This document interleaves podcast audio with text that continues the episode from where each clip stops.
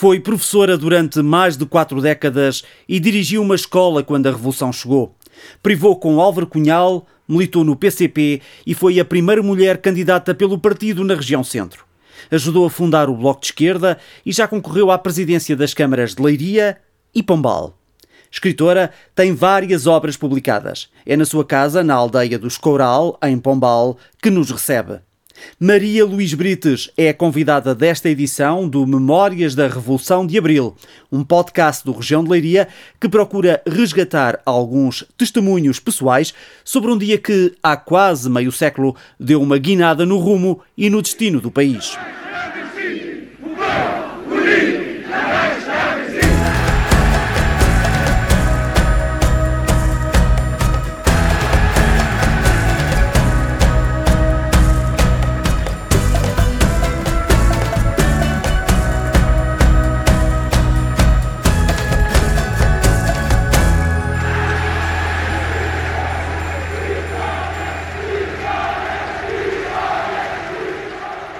Este podcast tem o patrocínio de Município de Leiria, Politécnico de Leiria e Sabsec Seguros. Professora Maria Luís Brites, obrigado por ter aceitado o nosso convite. O prazer é meu.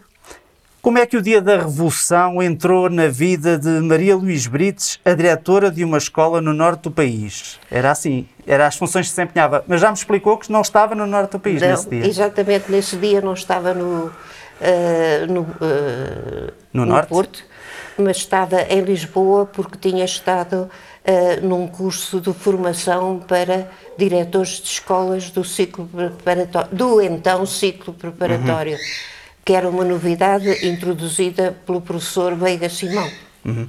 E nessa altura, recorda-se quando é que se percebeu que alguma coisa se estaria a passar? O a casa onde eu estava, onde eu estava hospedada, era perto do aeroporto. E a minha amiga veio acordar-me e disse-me: Olha, Maria Luís, uh, estás a ouvir? Não estás a ouvir nada, há silêncio, há uma revolução. E eu disse: O quê? Uma revolução? Será possível? Sim, já não podes ir para o Porto amanhã, não há transporte, está tudo. E então levantámos todos lá em casa e estivemos à frente da, da televisão que só dizia uh, aqui movimento das Forças, Forças Armadas. Armadas. Uh, no dia seguinte, uh, o marido dela estava impaciente por sair, mas ela pedia-se à população que não saísse de casa, mas ele disse, não, vou levar a Maria Luísa ao, ao comboio a ver se ainda há. E então lá fomos e encontramos o grande movimento do povo que se estava a organizar para uma grande manifestação. Uhum. foi realmente fantástico. E eu consegui, fui a última pessoa, ou das últimas pessoas a entrar na estação de Santa Apolónia uhum. uh, para tomar o comboio para Pombal. Mas ainda me apercebi que eles se dirigiam uh, para o quartel onde estavam refugiados o, o, Presidente da República nessa altura, o Marcelo Catano, o Presidente, o, o Primeiro-Ministro uhum. Marcelo Catano e o uh, Américo Tomás. Uh, eu ia com o coração nas mãos para uh, tentar chegar ao porto onde tinha as minhas filhas. Quando passei pela estação do, em Pombal, não sei de que maneira o meu pai tinha conseguido saber que eu ia no comboio e disse-me: segue, segue para o norte Uh, isto é lá entre eles, isto não vai dar nada. Infelizmente não vai dar nada. E quando cheguei à estação de, do Porto, à estação de. Uh, como é que se chama aquela estação? A, a estação principal do Porto, uh, comecei a ouvir tiros e movimento e tal, e então entramos num táxi, não sei quantas pessoas, e, e fomos, que nos foi deixando nos sítios onde desembarcávamos. Eu fiquei entusiasmadíssima, porque o 25 de Abril, de facto, modificou não só a vida de muitos portugueses, como a minha também. Com certeza. Uma das principais foi o fim da guerra colonial. O fim da guerra colonial tinha que ser, não se podia continuar uh, uh, contra tudo e contra todos a remar contra a maré. Não pode ser. Uh, eu já escrevi uma novela que está integrada no meu último uh, publicação, última, uh, espero que não seja a última. Sim, sim. A última é sempre a última até à próxima. Até à próxima, muito obrigada. eh, que fala realmente nos prenúncios da guerra colonial uhum. e, a, e a vida de um, dos militares eh, que foram mobilizados. Depois, eh, eu realmente tive muito, muito que fazer, porque tive que deixar o meu lugar, porque a maior parte dos diretores foi saneado. Eh, mas eu não, tive uma festa de despedida, posso ser vaidosa por causa disso.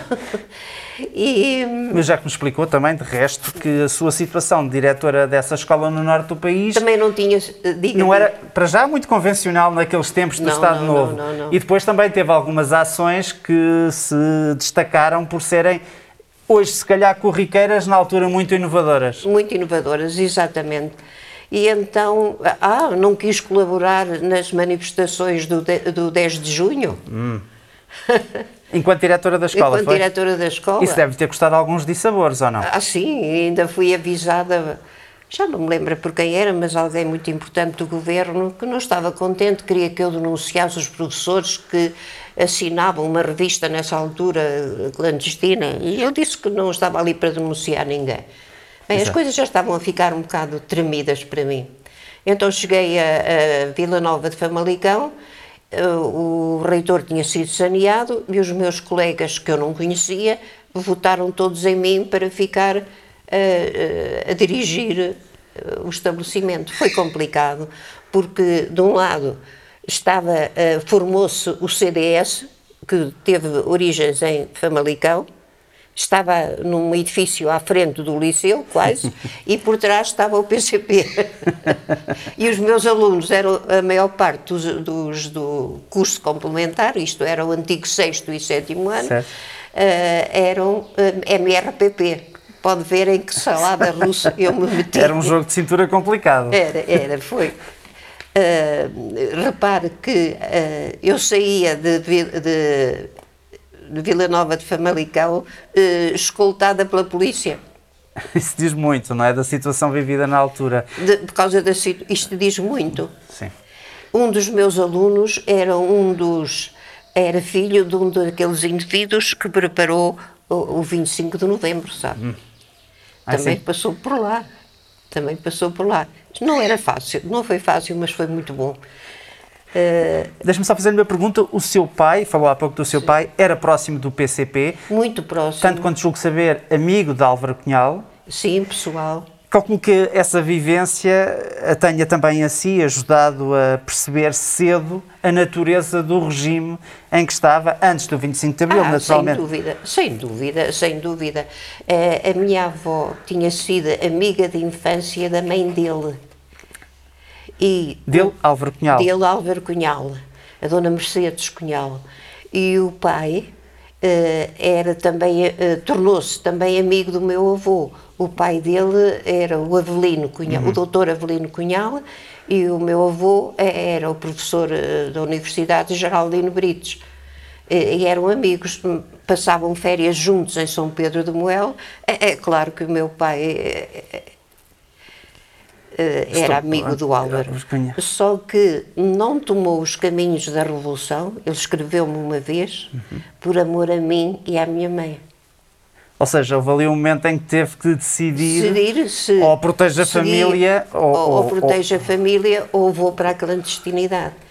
E ele então escreveu-me num livro que eu aí tenho, por amor a ti, por amor à tua, por amor à tua mãe e a ti, eu não ingressei com o meu amigo Álvaro nos caminhos da Revolução. Uhum. É Bem, comovente, não é? É uma grande prova de amor, efetivamente. É. Um, é. Essa, enfim, consciência política do seu pai passou, passou também lhe chegou a si, ou seja, foi aí que foi buscar a sua consciência política. Ela antecedeu a Revolução, já adivinhava que o 25 de Abril podia estar a chegar. Como é que. Uh eu penso que sim. Eu não, a esta distância, eh, o meu pai esperava sempre pelo fim, dizia que isto não pode continuar, isto hum. não pode continuar. E, no entanto, quando o fim chegou, ele também achava, como já me disse, eh, segue lá, segue o comboio. Segue isto, o comboio porque isto, isto não é vai dar de ser nada. entre eles. Era o Espínola e o meu pai não tinha nada confiança no Espínola. Eu também não.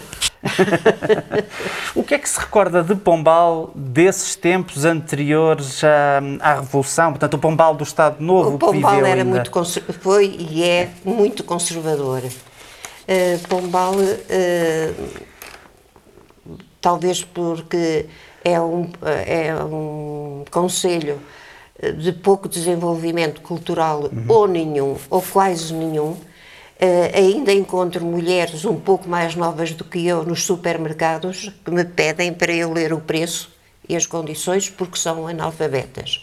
Isto diz tudo porque o analfabetismo é lepra. Certo. São é pessoas lepra. que eram suas contemporâneas, digamos pois assim, pessoas da sua geração. Ou ainda mais novas. Eu ainda mais novas. Uh, ainda há pouco tempo isso, isso me aconteceu e, e, fiquei surpreendida, porque antes só as, as, mulheres ficavam em casa e só os rapazes é que iam à escola por causa da tropa. Por causa da tropa. E, e mesmo assim a escolaridade que tinham, na generalidade era, dos casos, era diminuta, era limitada. Era, era limitada. E acontece que também se viveu nos anos 50, acho que foi nos anos 50, uma imigração brutal para a França, uhum. a clandestinidade, etc. Uh, dizia-se que por semana saíam do, do Conselho de Pombal mais de mil homens. Mais de uma, um milhar. Certo. Clandestinos. Era uma hemorragia demográfica. Uh, iam um assalto de coelho. Hum, exato. assalto de coelho.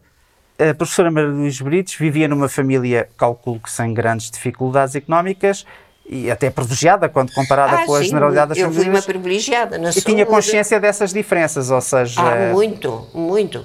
Eh, eu, eu uma vez chorei porque as minhas colegas que vinham do monte, aqui dizia-se do monte, as que vinham da aldeia à escola, à Pombal, eh, vinham descalças ou de uh, tamancos.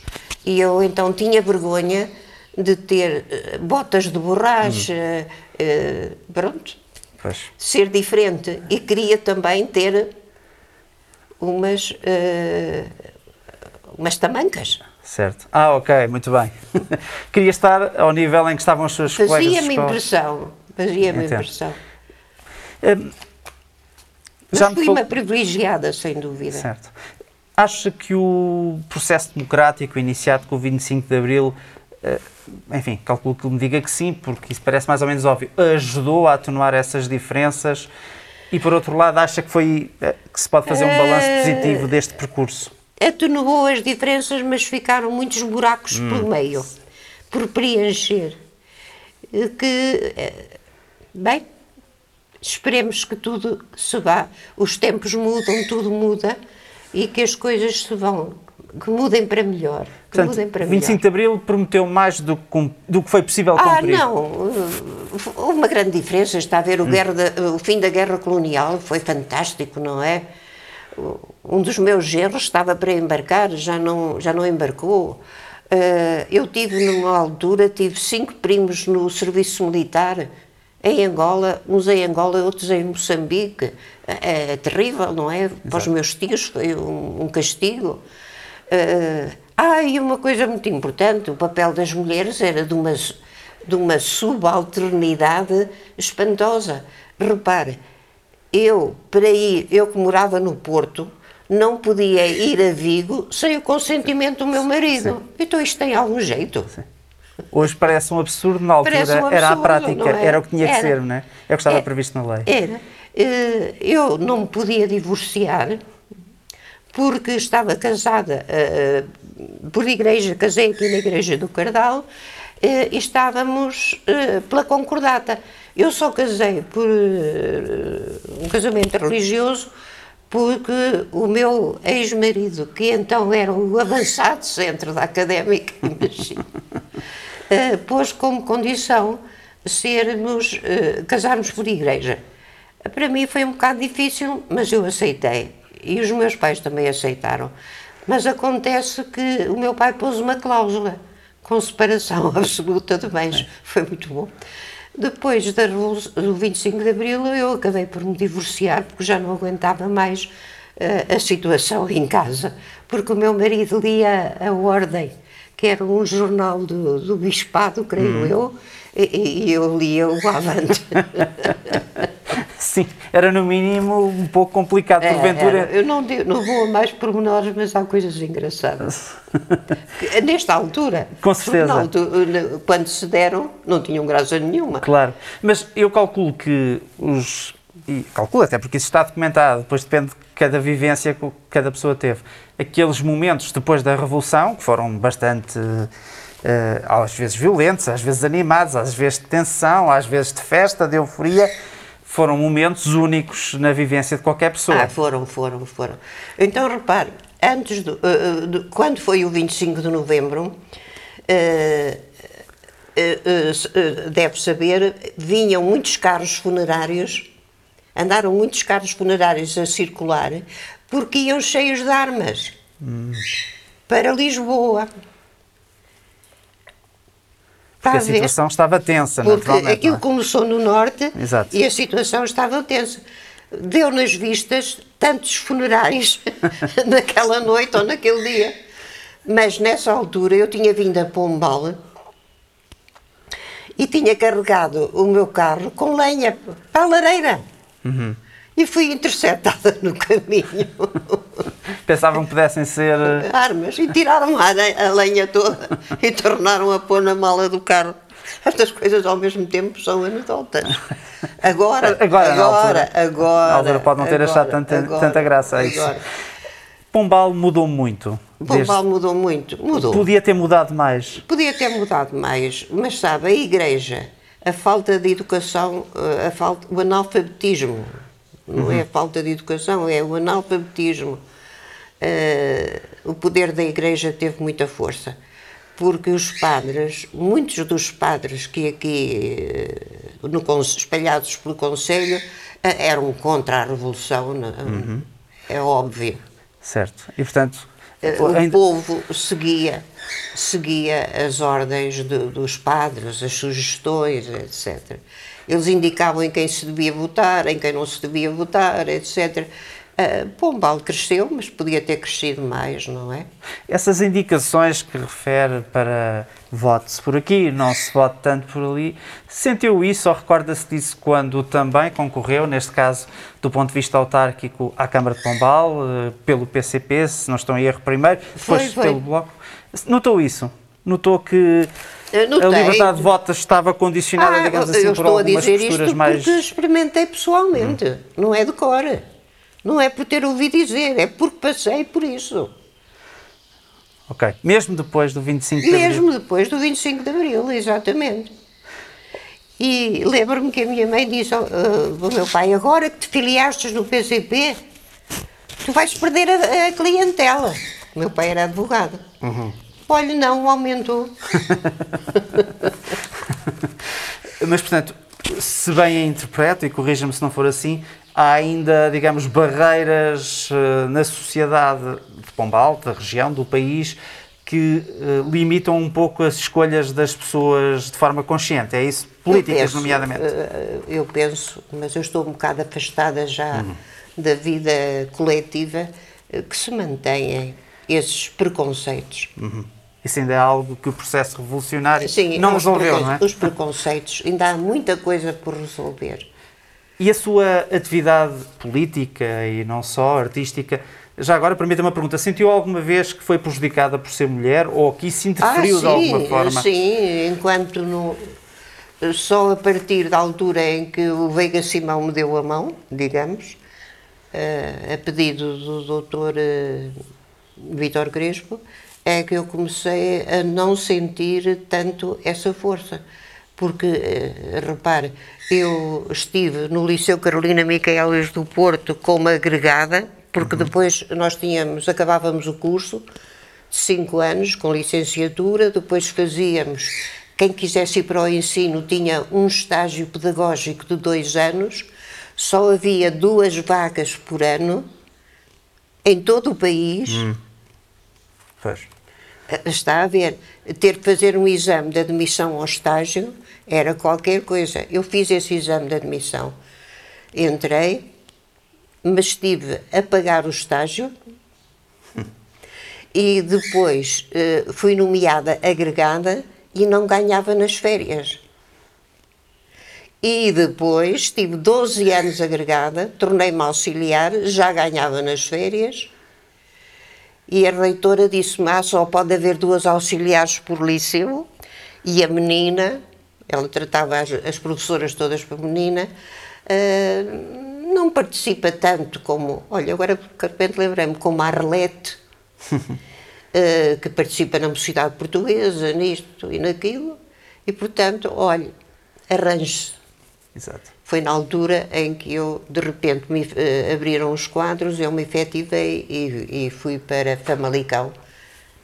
Isto tudo antes do 25 de Abril e, portanto, era em Famalicão que estava quando a Revolução pois, eclodiu. Quando a Revolução eclodiu, eu estava efetiva em Famalicão, de maneira que deixei o meu lugar de, que não era efetiva, que era uma nomeação uhum.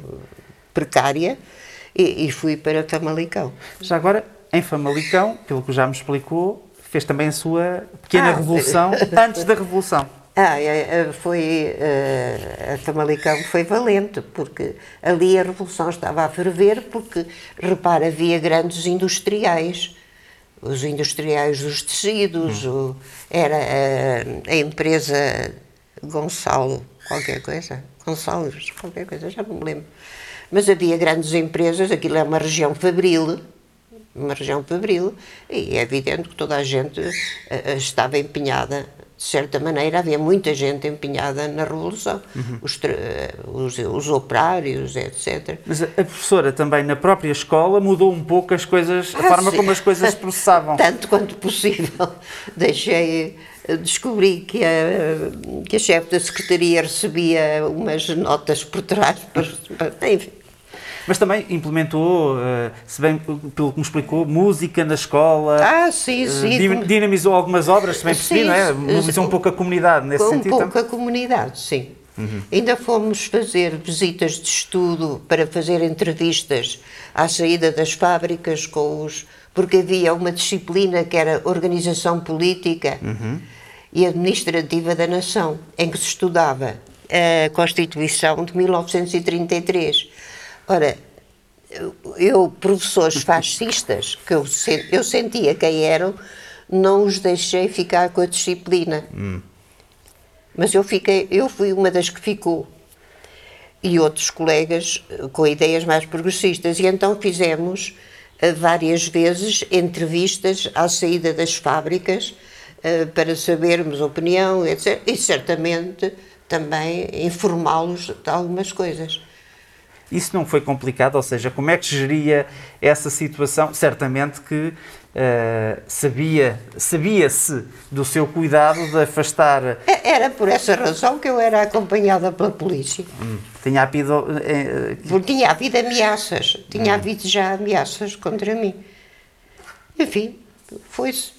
Mas, apesar de tudo, conseguiu levar, digamos assim, perdoa-se a expressão, a água ao seu moinho. Uh, uh, sim, sim, sim. Depois efetivei-me em Matosinhos, passado algum tempo, e, e eu, eu, eu, morava em São Mamed em festa e, portanto, dava-me jeito o Liceu Nacional de Matosinhos, uhum. que agora tem outro nome. É, é a Escola Secundária Augusto Gomes. A democratização da educação foi uma das tarefas saídas do 25 de Abril. Que balanço é que faz desse processo? Ou seja, mais pessoas têm acesso à escola? Uh, repare, eu estou já reformada há, há muitos anos. Tenho tentado seguir a evolução. Agora não se pode fazer comentários por causa realmente da pandemia. Uhum. Isto já é uma nova geração está a ser muito prejudicada. Ou talvez não, olha, não sei. Porque a, digita, a digitalização, uhum. esta tudo online, uh, isto dá-me uh, dá a pensar, porque eu tenho dificuldades também. Porque já pertenço a uma geração diferente. Uhum. Encontra um país muito diferente já daquele muito que diferente. viveu, não é? É, já não posso dar muito a minha opinião. Muito bem. Continuo a defender os meus a minha ideia de igualdade, fraternidade. Mas acha que esses valores estão uh, em risco atualmente? Uh, fiquei muito chocada e estou muito chocada uhum. com a situação daquela operação, com o resultado da Operação Marquês, uhum. porque acho que o meu pai e alguns amigos do meu pai devem estar às voltas na sepultura, se estariam às voltas se soubessem que o homem foi ilibado de, de crimes porque tinham prescrito. Uhum. Eles prescreveram porque o juiz não, não quis ou não teve tempo para os julgar uhum. dentro do prazo previsto. Certo. Repare, ou, ou, os, ou criava uma situação de exceção e incluía os casos, ou então acho que foi realmente um favor que ele fez ao Sócrates. Uhum. Portanto, a justiça uh, não sai muito bem da fotografia neste, neste regime democrático em que estamos, no, do seu ponto de vista? Nesta altura, não. Uhum. Nesta altura, presentemente, não. Mulher de esquerda, como é que vê o surgimento, já agora, de algumas novas expressões políticas mais à direita? Com muito medo. Era preciso, eu noto aqui em minha casa, não se vê televisão portuguesa, porque não tenho canal, mas vejo em inglês, alemão, francês e italiano. Hum. E, e, noto que há uma uh, tentativa de, até, até nos filmes que se chamam Tatort, os crimes, de voltar ao passado, mas não, para denunciar as situações negativas. A falta de democracia. Uhum. Eu, por exemplo, agora não entendo como é que na Alemanha uh, há um, um, movimento chamado QVER, que é K, uh, Q, U, E, R, que é contra a vacinação e contra o uso de máscaras. Eu não entendo isto. São os criminosos. São os criminosos. Se o confinamento é para já a melhor arma que temos à disposição, então por que não, por que não e, e as máscaras? Ah, e não se querem vacinar? Acho que é criminoso. Uhum. Ou bem ou mal, a vacinação é, é... Eu ia dizer um palavrão, porque já tenho idade para dizer. Mas, portanto, não faz sentido. Há absurdos, há paradoxos muito. Há coisas que são paradoxais. Intrigantes. É? Como é que pode haver um partido nazi ou neonazi? Na Alemanha ou em qualquer parte do mundo. Então eles não sabem. Dizem que não houve holocausto, então não houve. Claro que houve. Falta, lá está, as memórias do tempo anterior As memórias do tempo fazem esquecer. Não pode ser. Os velhos só falam do passado, mas os novos não podem ignorar o passado, porque são filhos dos netos dos avós que passaram pelas coisas.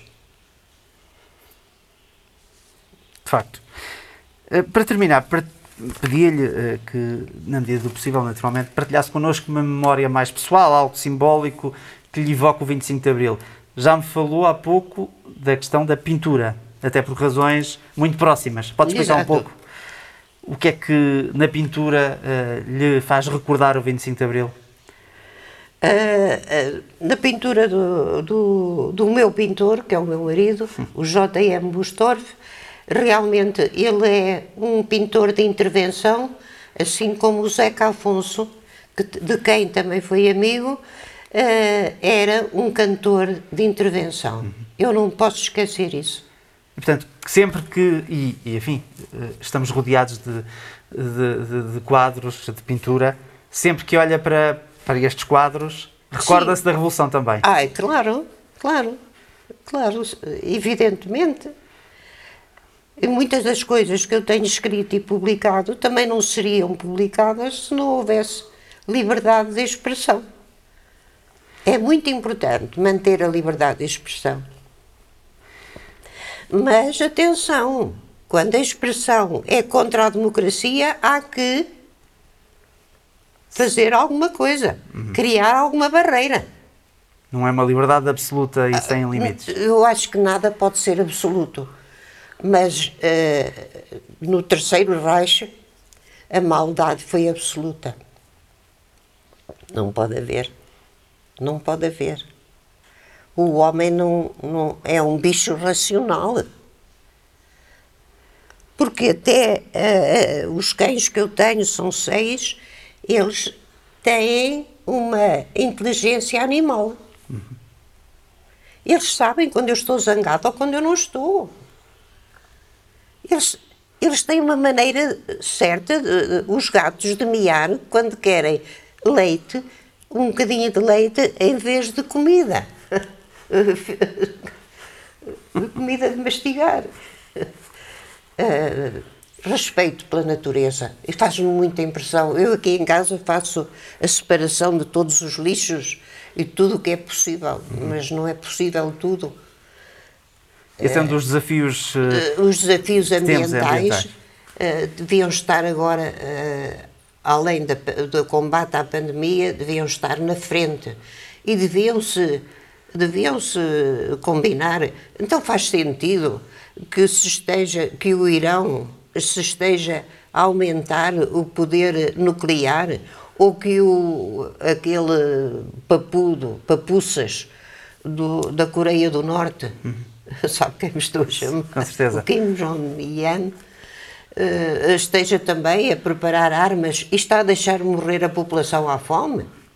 Eu fico indignada.